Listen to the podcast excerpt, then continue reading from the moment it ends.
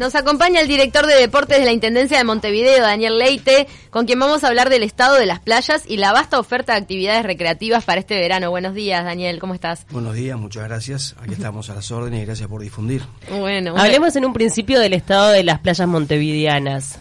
El estado de las playas en este momento están todas habilitadas, son 19 playas que tenemos habilitadas, 9 en la zona oeste del departamento, desde el cerro hasta Punta Espinillo y 10 en la zona este, desde Ramírez hasta Carrasco. Eh, todas habilitadas con servicio de guardavidas desde las 8 de la mañana hasta las 20 horas, doble turno de 8 a 14 de 14 a 20, con controles diarios y algunos de más de una vez por día permanentemente de la División Salud de la Intendencia analizando los niveles de contaminación de las aguas, están todas habilitadas con los niveles de contaminación por debajo de lo, de lo aceptable, digamos, aceptable. ¿El monitoreo del estado así de polución, de, el estado sanitario de las aguas es diario? Es diario. Sí, sí, es diario y en algunos, y en algunos días es, de más de una vez por día. Este, y bueno, venimos con los niveles normales de, de, lo, que son básicamente los coliformes y las cianobacterias. Eh, tenemos el, el agrado y el orgullo de haber podido reinaugurar o rehabilitar la playa de Santa Catalina, que estuvo las últimas dos temporadas inhabilitada por contaminación. Ahí se hizo una obra de saneamiento muy importante, donde se entubó la, la cañada.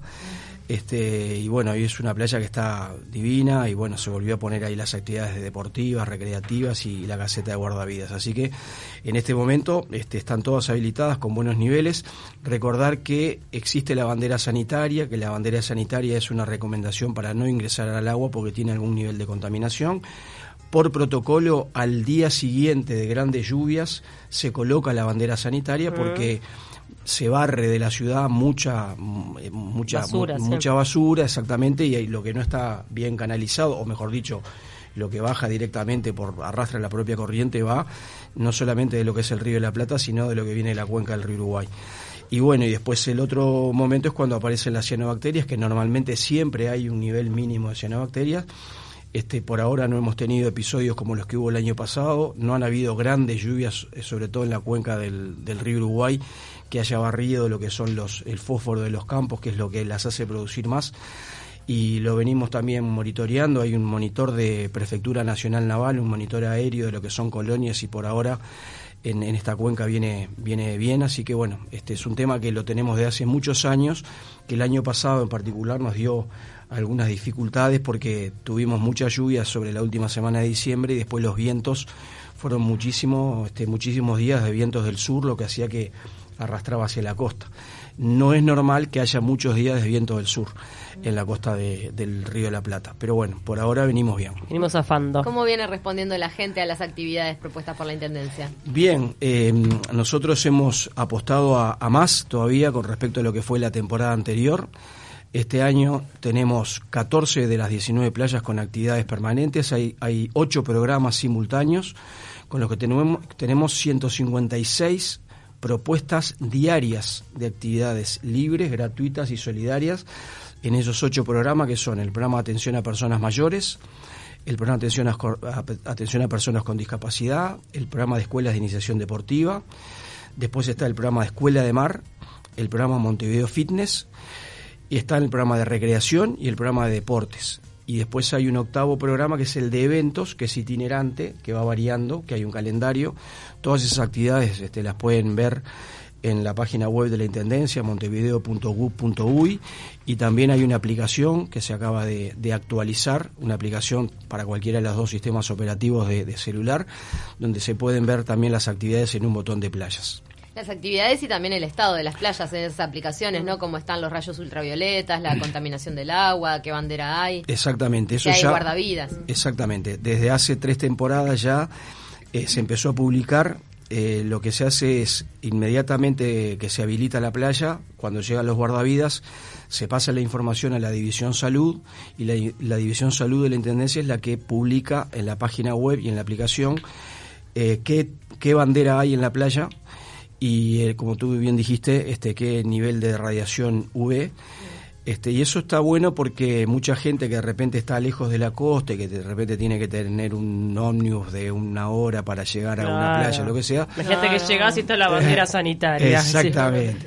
Recordar también, ya que estamos con el tema de las banderas, son seis banderas las que tenemos, este, las que utilizamos en las playas en Montevideo, las tradicionales roja, amarilla y verde que marcan el nivel de peligrosidad. Siempre hay un grado de peligrosidad. La verde es menor peligrosidad, la amarilla es peligrosidad, este eh, importante y la roja es que eh, se prohíbe bañar porque hay un gran peligrosidad. Después está la bandera sanitaria, que es esa bandera roja con la cruz verde, y está la bandera de niño perdido, que se inauguró el año pasado. Mm.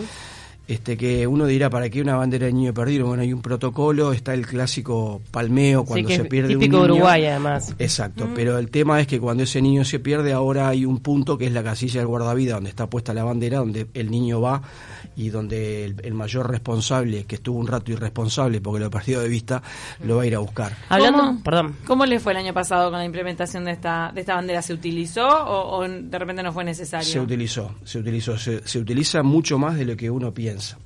este, ese es un tema muy importante que está bueno que, si ustedes me, me permiten dedicarle unos segundos a hablar, el tema de lo que es la prevención en la playa. La prevención uno siempre lo asocia al agua, que es lo más importante y lo más peligroso. Este, pero en, en un espacio de convivencia, en el mayor espacio de convivencia en el verano, como son las playas, hay que tener mucho cuidado y sobre todo con los niños y las niñas, ¿no?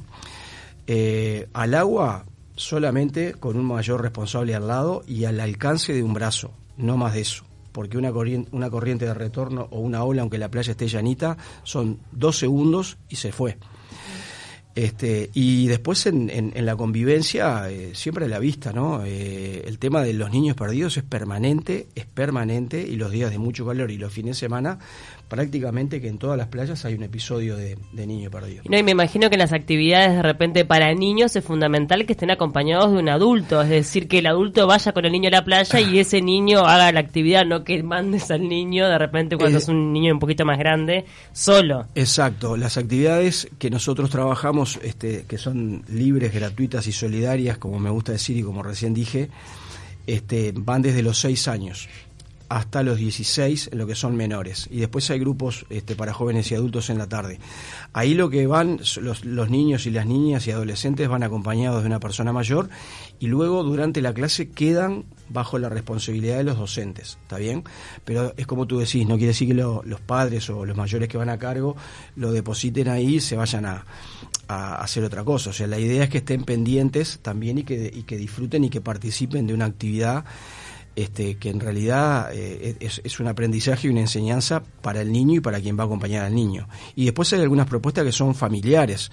Los sábados de mañana, por ejemplo, en la playa Brava, ahí en, entre La Honda y Malvin, en Punta Brava, está la escuela de surf adaptado, que es familiar, donde, donde bueno, eh, participan niños, niñas, los padres y participan personas con discapacidad en tablas de surf adaptadas que tienen relieves para que las personas con discapacidad motriz se puedan afirmar en la tabla, tienen botones en los lugares del centro de gravedad para que las personas no videntes tomen la referencia de la tabla y terminan surfando arrodillados o parados sobre la tabla. Estamos hablando de las olas que pueden haber en estas playas, que son olas relativamente este, Controlable. controlables, que no son ona- olas de 4 o 5 metros como son en las grandes este, olas de surf. ¿no? El año pasado tuvimos oportunidad de ver esas clases de surf adaptado en, en esa playa, eh, porque fuimos con tarde o temprano y son eh, increíbles, tienen mucha gente que va y los profesores, son un, un grupo grande, porque hay muchos voluntarios que enseñan. Uno es el autor del libro del surf, que es González de apellido. Sí. ¿Te Ariel acordás Ah, que que vino? vino acá. Ariel González, histórico, Ariel. Vino acá, a- lo entrevistamos por el libro y él es profesor de esa escuela. Sí, Ariel González es, es un profesor de profesores. Yo lo tuve de docente Mm. en el ICEF en la década del 80, cuando me tocó ese ICEF, no pregunten la edad. Yo tengo 57 años. Grande. Este, y fue el que introdujo el, el surf en, en- en Uruguay prácticamente. Y hoy por hoy es un docente de educación física que está jubilado hace tiempo, pero trabaja voluntariamente en esa escuela de surf y sobre todo tiene con niños y adolescentes, pero también tiene un éxito bárbaro en un grupo que tenemos de más 50, para per- personas mayores de 50 años que nunca se subió a una tabla. Él está ahí con ellos y les. Ah, la verdad que sí, está espectacular. Es Le mandamos un beso, lo, Sí, lo amamos, Ariel. Y qué importantes que son, además, tipo, separándonos un poquito de la playa, las plazas de deportes. Exacto. Porque la gente que no va hasta la playa, de repente tiene estas piscinas. Benditas para, para algunos barrios. Eh, me acuerdo de la del Cerro, que tiene Sí, una linda plaza de deportes, que hace 11. poco la reinauguraron. Exacto. Sí, este, el programa, el programa incluye playas, plazas y parques, justamente, ¿no? En el verano. Y bueno, la- las plazas de deportes, la que tú decís, la número 11 que está en el cerro, como la número 7 que está en el Paso Molino, la número 12 Qué que piscina que tiene Paso. Molino, Ah, tremenda piscina. Es espectacular, igual que la 11, que son cerradas las dos, y el complejo Ituzaingó, son piscinas que, que están a un nivel de infraestructura de, Sí, de sí, primer nivel, que funcionan todo el año, que en realidad son gestionadas por la Secretaría Nacional del Deporte, pero que permanentemente tenemos acuerdos y convenios con la Intendencia, y muchos de los docentes son docentes nuestros, que y desarrollamos programas nuestros ahí. Ahí Claro. va. Pero Entonces las plazas con las piscinas dependen más del ministerio que de la La- intendencia. las plazas las plazas estas que nombrábamos de son gestionadas por la Secretaría Nacional Ah. del Deporte pero son cogestionadas en muchas de las actividades con la Intendencia por ejemplo eh, nuestros guardavidas, que en este momento tenemos 190 guardavidas desplegados en, en en estas 19 playas, en el invierno ellos tienen un periodo de licencia, inmediatamente terminamos la temporada, y luego se reintegran a trabajar. De esos 190 hay 152 que son permanentes. Varios de ellos trabajan en estas piscinas como guardavidas, como apoyos a programas nuestros de la Intendencia y a programas de la propia Secretaría. Otros trabajan en programas de Disfrutemos las playas con seguridad, que trabajamos con de quintos y sextos años de la escuela pública, donde se dan charlas y, y con maquetas de lo que son las dinámicas costeras, se trabaja en prevención de ahogamientos, que ese es un tema muy importante, la educación en prevención acuática es un tema que le hemos este, dado mucho énfasis y mucho hincapié y, y aspiramos a que, a que sea una política de Estado y que se incluya como, como una actividad obligatoria en las, en las escuelas, ¿no? Sí. Básicamente porque seguimos teniendo índices de ahogamiento en las edades de 1 a 4 años, que es la primera causa de muerte por, por no intencional, y es la segunda de los 4 a los 14 años. Y que no pasa siempre en las playas, muchas veces pasa hasta en recipientes dentro de su propia casa, ¿no? Bueno, eso es, eso es tremendo, tremendo. Hace dos temporadas hubo un caso mm, terrible de un niño de un año que se ahogó en un balde, se murió ahogado en un balde de 20 litros en Colonia, es por un descuido de los padres. El niño, imagínense, se hace Bueno, un tenemos un caso en la Plaza Independencia, una niñita que se murió en una de las... Sí, Una fuente. una fuente. ese, ese es un tema que, que bueno, eh, lamentablemente el 98% de los ahogamientos que se dan en la costa se dan en zona no habilitada y en horario no habilitado, o sea, o sea, sin guardavidas, y después en las piscinas domésticas y en un bañito, en, en- en un- eh, o sea, con 20 centímetros de agua eh, ya es suficiente para que un niño o una niña se, se pueda ahogar. ¿En qué playas, perdón, en qué playas de Montevideo se puede aprender a nadar? Bueno, en, en- en todos los programas que tenemos en estas 14 playas tienen un componente de trabajo de educación en prevención acuática.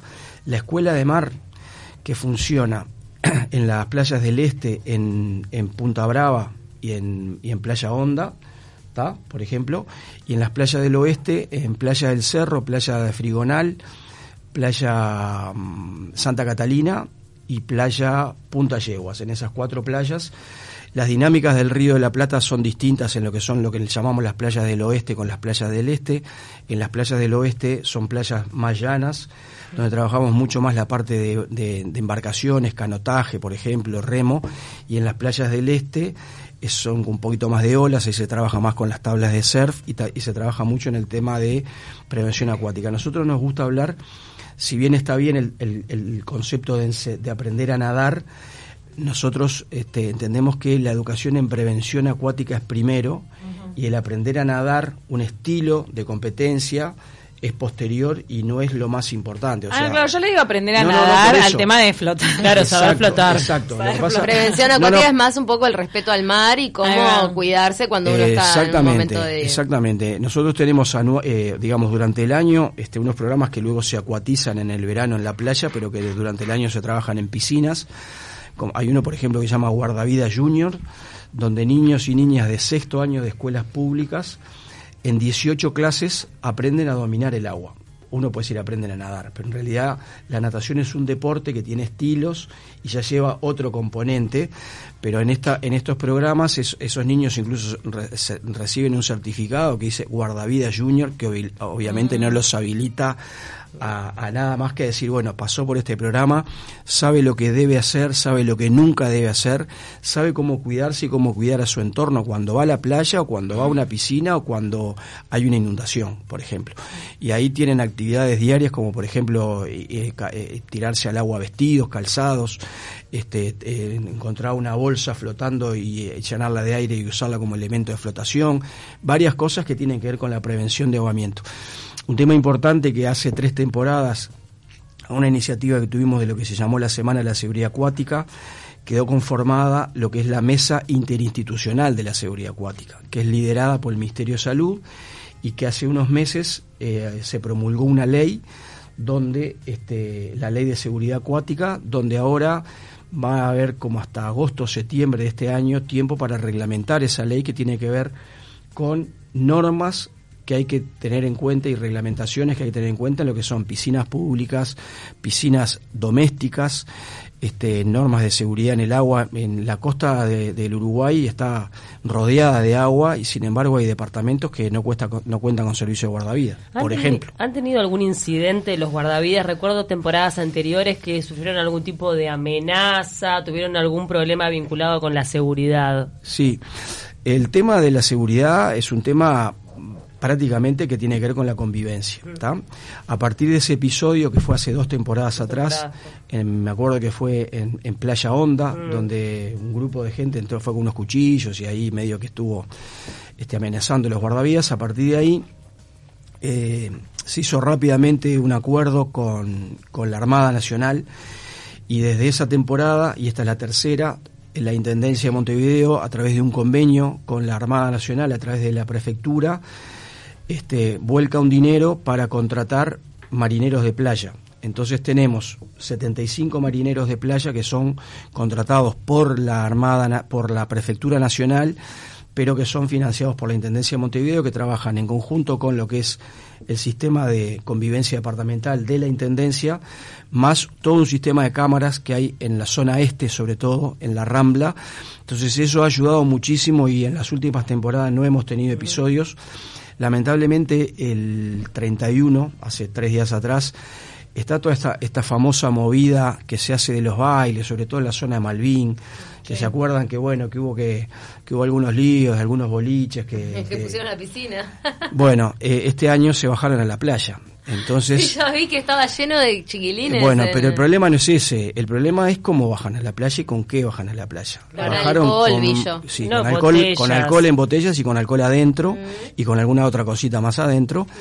Y con botellas de vidrio que terminaron rotas en la playa. Entonces después hubo que hacer todo un trabajo muy grande de limpieza de vidrios, de cajas. Para los niños que andan descalzos. Y bueno, y ya está, vimos por redes que está anunciado ahora para el 6 de enero alguna movida similar. Entonces, bueno, ya que quiero aprovechar este, esta instancia para decir, bueno, está bueno ir a divertirse en la playa, pues es un lugar de convivencia y hay que ver qué es lo que pasa. Que última que lo sirvan en vasos de plástico, ¿no? Sí. Van a contaminar, pero bueno. bueno, está, y sí, este, y no, y el tema es este, a ver, ahí hay servicio de guardavidas. El guardavidas está para una actividad recreativa normal de playa. Es un policía. No, para más 200 monos. Además la gente alcoholizada metiéndose al agua. Ese es un grave peligro. Ese es un grave problema. Ese es un grave problema. Ay, son gurises que no tienen conciencia del peligro a esa edad a veces. Porque yo por lo menos veía promedio de 17 cuando pasé, que era un mar de gente el otro día. tal cual. 16, 17 años, todos alcoholizados, claro. Sí, sí, a ver, está buenísimo divertirse, pero bueno, eh, hay que ser respetuoso de las normas de convivencia, ¿no? Entonces el derecho de uno termina donde empieza el del otro y, y bueno, y la playa eh, pasa eso. ¿Y no se puede pedir refuerzos de otros organismos? Bueno, sí, ya ahora, este, sabiendo que estaba convocándose esta actividad, este, no es que se vaya a, a prohibir la actividad ni a reprimir la actividad, simplemente, bueno, se va a tratar de trabajar en forma ya un poco más coordinada tanto con prefectura nacional este como con inspección lo que era inspección general que lo llama convivencia departamental de la intendencia este, justamente, bueno, como para este, seducir un poco a, a, que, a, que ese momento sea agradable. Pero concretamente con la pregunta que, tú me hacías recién de si habían habido otros episodios, eh, eh, de esa gravedad no han habido más. Este, el año pasado terminamos con un episodio, mm, los, en 10 días antes de terminar la temporada, eh, se incendió, incendiaron la casilla de guardavidas de, de Pajas Blancas de noche. O sea, estaba la casilla vacía, alguno que no tenía nada que hacer fue incendió la casilla, el otro día pusimos un contenedor por los 10 días que quedaba de... Pero bueno, esas cosas lamentablemente siguen pasando, siempre hay gente que, que quiere complicarse uno mismo, porque el, el agredir a alguien que te está cuidando, pues el guardavidas eh, tiene una función de prevención, de auxilio y de rescate, y si entras alcoholizado al agua, igual te va a ir a sacar, no te va a decir jorobate porque... ¿no? Entonces el atacar a aquel que te está cuidando es como atacarse uno mismo, pero bueno, son esas este, normas de convivencia que a veces no se no se interpretan como se deben interpretar. Después, muchísimo más es lo positivo. Este, de estos programas que decíamos hoy, eh, los de la mañana van de lunes a sábados, entre las 8 y las 11, 11 y media de la mañana, y los que van en la tarde van de martes a domingos, entre las 16 y las 20 horas. Evitando las horas de peor exposición al sol. Exactamente. Eh, Montevideo tiene doble turno de guardavidas, no siempre fue así, recuerdo algún conflicto donde se exigía esto. Hay todavía departamentos, sobre todo Rocha es lo que más preocupa en esta temporada, que solo tiene un turno de guardavidas. ¿En Montevideo lo solucionó la Intendencia eso con fondos propios?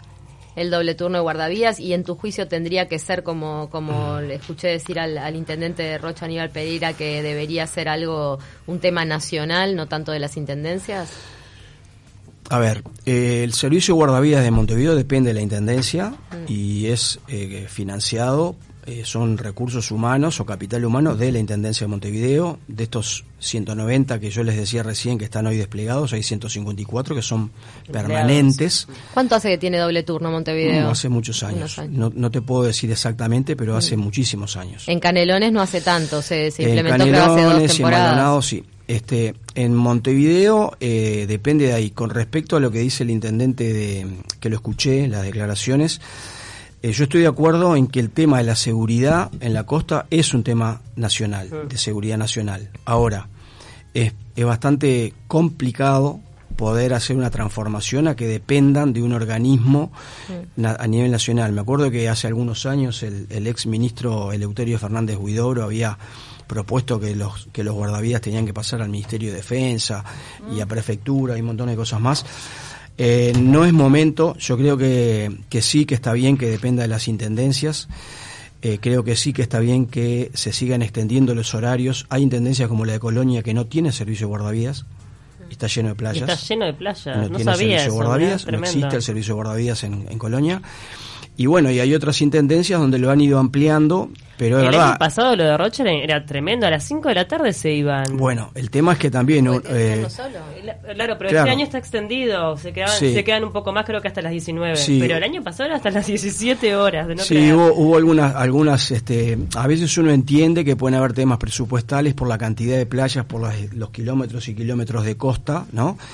Este, pero bueno, es un tema que... El tema del turismo y todo debería ser nacional. sí, sí, y es un tema de, de, política, mm, tendría que ser de política de Estado y también de política departamental. En este caso, la Intendencia de Montevideo tiene el tema muy claro, la Brigada de Guardavidas de...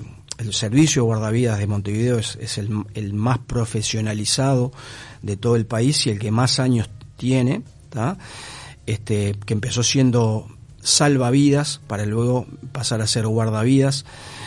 Este, que en realidad es eso, ¿no? Es, mucho más la tarea de prevención que se hace, que hace el guardavidas que la de rescate, que igual es permanente y diario, ¿no? Y hay playas que uno las ve como las playas más tranquilas, como por ejemplo podemos decir este, en la playa Ramírez, que uno tiene que caminar 100 metros o 150 metros para que el agua le llegue al ombligo y sin embargo la cantidad de intervenciones que hacen los guardavidas un fin de semana de calor son muchísimas más que en cualquier otra playa. ¿Por qué? Porque bueno, porque los padres se dejan estar porque la playa es tranquila y los niños se caen igual. Hay que hay que tener en cuenta que los ahogamientos son seis niveles de ahogamiento, o sea, el ahogarse no es morirse ahogado hay seis niveles de ahogamiento que pasan desde que te entre agua por la nariz, es un grado 1, hasta el grado 6, que es la muerte por asfixia por inmersión. Pero Este, antes del grado 6, las consecuencias que hay permanentes también. ¿no? Exactamente, o Por sea, la falta de oxigenación del cerebro. Tal cual. Puede haber un grado de ahogamiento 4 o 5 que en el momento no, no, no tenga, no tenga, o sea, que no tenga una muerte, que tenga así un rescate, que haya que hacer una maniobra y que te deje una secuela que a los días se te haga, se te haya una- han habido casos de gente que es rescatada de un, de un episodio de sumersión y que a los días fallece por una infección pulmonar este o por una complicación respiratoria, por la cantidad de agua que le quedó, que no necesariamente era porque el agua estuviera contaminada, es porque es un elemento extraño que no tendría que estar. Claro. Entonces, eh, en la Mesa Interinstitucional de la Seguridad Acuática se está trabajando en eso. Hoy por hoy, y cada vez menos, pero todavía no se ha logrado definir 100%, a la puerta de emergencia de un, de un hospital o de una mutualista, llega a la misma puerta una persona que es rescatada con un grado de ahogamiento que lo lleva a la emergencia móvil, como puede llegar un accidentado, como puede llegar un baleado. Y ahí el cuerpo médico los toma eh, como una emergencia. Y no es lo mismo. O sea, una emergencia con una persona que va con un grado de ahogamiento, con agua en los pulmones, tiene que saber cuánto estuvo dentro del agua, cuántos, cuántos minutos estuvieron reanim- in- intentando, Reanimándolo, sí. haciendo las maniobras de reanimación, en qué playa estaba, si era una playa, si era un arroyo, si es agua más salada, si, qué, o sea, son cosas que dependen de la calidad de vida eh, futura también de esa persona. O sea que es un tema muy importante y que hay que concientizarlo. El mensaje quedó clarísimo, disfrutar las playas, pero con responsabilidad y precaución. Eh, Daniel, reiteramos eh, el lugar donde la gente puede acceder a toda la información de las actividades aquí en Montevideo y también la aplicación que se pueden bajar.